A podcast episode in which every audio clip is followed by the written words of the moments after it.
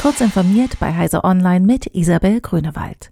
Mit dem jüngst von Microsoft veröffentlichten On-Premises Mitigation Tool können Admins Exchange-Server mit wenigen Klicks innerhalb kürzester Zeit gegen die aktuellen Attacken absichern.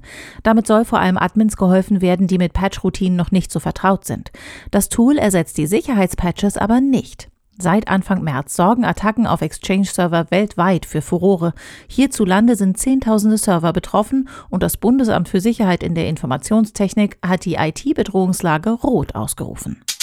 Bei den Dating-Apps Tinder und Match soll es künftig einen Hintergrundcheck für interessierte Partner geben. So solle durch das Aussieben von Straftätern die Sicherheit der Nutzer erhöht werden, verkündete die Match Group. Zu dem Unternehmen gehören neben Tinder und Match unter anderem auch die Dienste OkCupid und Hinge. Den Hintergrundcheck für Nutzer in den USA wird die Plattform Garbo übernehmen. Die Non-Profit-Organisation bietet Hintergrundprüfungen an, indem sie öffentliche Aufzeichnungen und Berichte über Gewalt oder Missbrauch sammelt. Die Match Group wird in den kommenden Monaten damit beginnen, die Funktion für Gabo auf Tinder in den USA zu testen und auszubauen. Nutzerdaten werden nicht an Gabo weitergegeben, heißt es weiter. Der Netzwerkausrüster Nokia will mit dem Abbau von bis zu 10.000 Arbeitsplätzen die Kosten deutlich senken.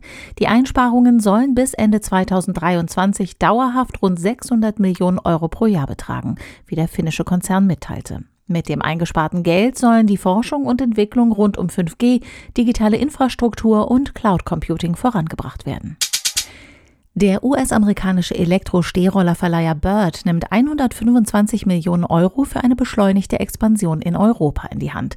Die Präsenz auf dem Kontinent solle im Frühjahr und Sommer mit dem Verleihbeginn in mehr als 50 neuen Städten verdoppelt werden, teilte Bird am Dienstag mit. Um welche Städte es sich handelt, wurde noch nicht bekannt.